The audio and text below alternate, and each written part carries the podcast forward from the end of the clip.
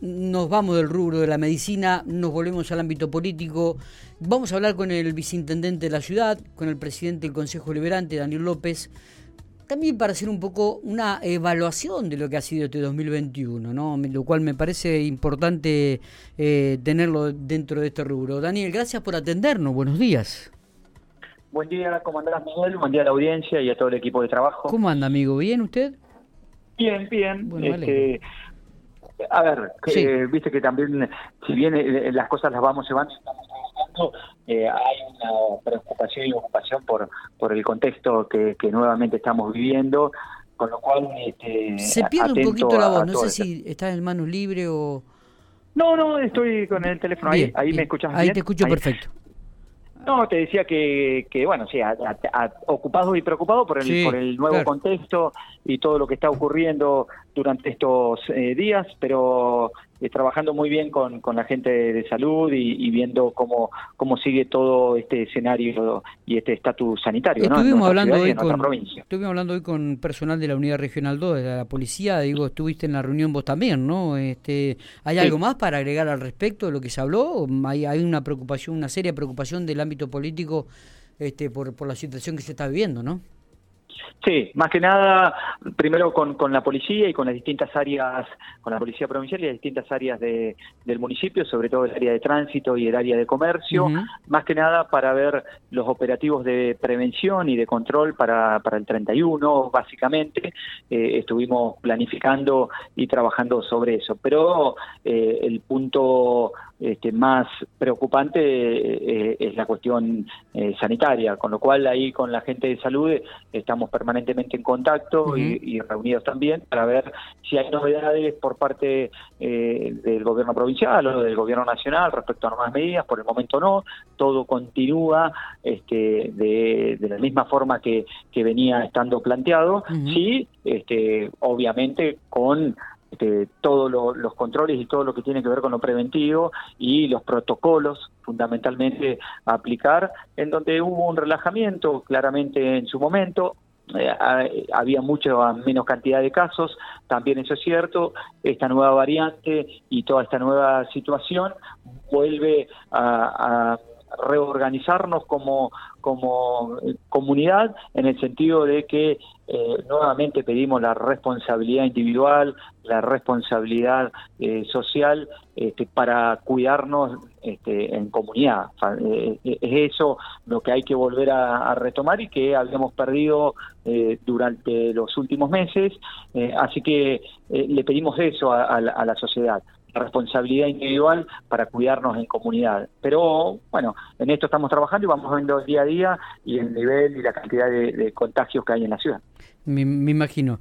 Eh, Daniel, con, respecto a la labor parlamentaria, con respecto a la labor en el Consejo Deliberante, eh, fue un año también de mucha actividad, de, de, de, muchas novedades. Este, contanos un poco qué, qué, qué evaluación haces.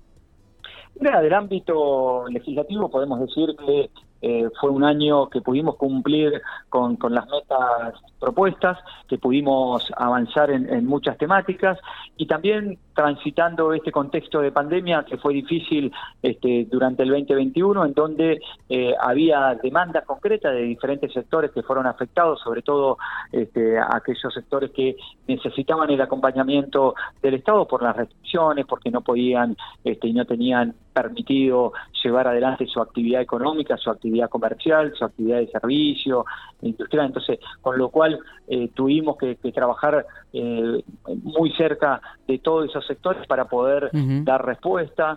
Y después, este, desde el Consejo Deliberante, a principio de año, viendo de que también eh, podíamos tener problemas con eh, la cuestión de restricciones, pudimos modificar el reglamento interno para poder eh, garantizar las comisiones y las sesiones de manera remota, de manera presencial, eh, al mismo tiempo mixta. Bueno, esto de modificar el reglamento permitió que nunca tengamos la posibilidad de trabajar en el ámbito legislativo. Y trabajo fue permanente, fue continuo y hubieron temas muy importantes en los que pudimos avanzar.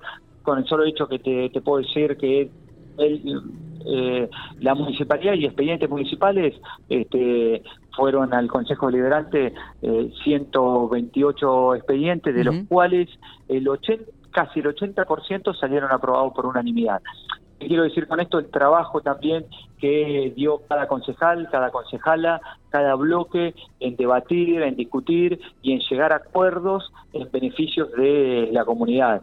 Eh, básicamente por el bien común, cuando nosotros discutimos, debatimos, nos permitimos este, llegar a acuerdos, eh, esto se resuelve mucho más fácil y se dan este, respuestas a, la comunidad en función a las necesidades en cada uno de los sectores. Eh, en esto hay que decir que la apertura y el debate y el intercambio eh, fue permanente. Lógicamente hay algunos que salieron por mayoría y esto también es respetable y sobre todo en el Consejo Deliberante, donde están los distintos bloques políticos, los diferentes sectores políticos y los posicionamientos eh, no coinciden en algunos en algunos temas, eh, o, en las formas o en las maneras que ellos llevarían adelante determinados temas y eso hace que hubo no hubo acuerdos fueron menos, muchos menos en los que no hubo acuerdo y los posicionamientos políticos y el debate y el intercambio eh, es entendible en un lugar como es el Consejo Deliberante donde están las distintas representaciones políticas. Exactamente. Eh, 2022, ¿qué, ¿qué es lo que se puede esperar? ¿Cuáles son los objetivos de parte del Consejo, Daniel? Mira, eh, yo creo que hay que seguir trabajando mucho por, por cómo se está dando eh, el crecimiento geográfico de la ciudad, eh, en donde hay que seguir diseñando políticas urbanísticas, este, y esto lo estamos haciendo muy bien con la Secretaría de Planificación y Gestión Urbana, digo, desde la construcción de nuevas viviendas, la construcción de complejos, la construcción este, de distintos edificios en la ciudad, eh, esta posibilidad de garantizar espacios verdes en cada uno de esos lugares eh, y los servicios y la infraestructura para esos sectores que eh, se van sumando a, al territorio de nuestra localidad que cada vez es más importante. por eso digo, tenés que brindar cada vez más servicios pero que tienen que ser de calidad, tienen que ser eficientes, la infraestructura, estamos hablando de saneamiento urbano, de agua potable, de alumbrado público eh, y todos los servicios públicos que presta el municipio. Bueno, esto implica de que permanentemente nosotros estemos viendo toda esta planificación urbana, el código urbano. Esto me parece que, con un consejo consultivo eh, que tiene que ver con, la gestión y la planificación urbana es fundamental y, estamos trabajando en esta cuestión y sobre todo también para la construcción de viviendas de, que, lleva adelante el Estado. Bueno, eh, dónde se están construyendo, cómo llamar a todos los sectores, a los colegios profesionales. Es un tema importante en donde eh, si la ciudad eh, tiene un crecimiento eh, como, como tiene la ciudad de General Pico con, con, características interesantes e importantes, bueno, también la normativa se tiene que ir actualizando, la normativa tiene que ser dinámica, siempre pensando en el bien común. Eh, en eso lo tenemos que entender todos los vecinos y vecinas y el municipio y el Estado, junto con otros eh, organismos, tienen que estar trabajando seriamente y planificar, fundamentalmente, pensar en una ciudad inclusiva, accesible y desde el punto de vista urbanístico planificada. Perfecto.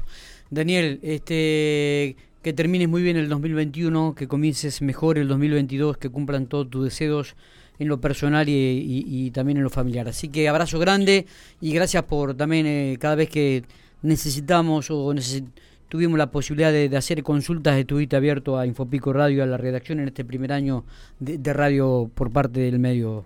Así que gracias y abrazo grande. Bueno, no, gracias a ustedes también. Este, felicidades, salud, que tengan un, un muy buen año, un gran 2022 eh, y también permitime, eh, bueno, saludar por supuesto a todo tu equipo y a todos los vecinos y vecinas de, de la ciudad, eh, que tengan salud, que tengan felicidad, un gran año para, para toda la ciudad, para todas las familias de General Pico, a cuidarse, fundamentalmente también en este, en este contexto. Así que felicidades, un abrazo a todas y a todos eh, éxitos este, y, y un gran 2022 para todas y todos.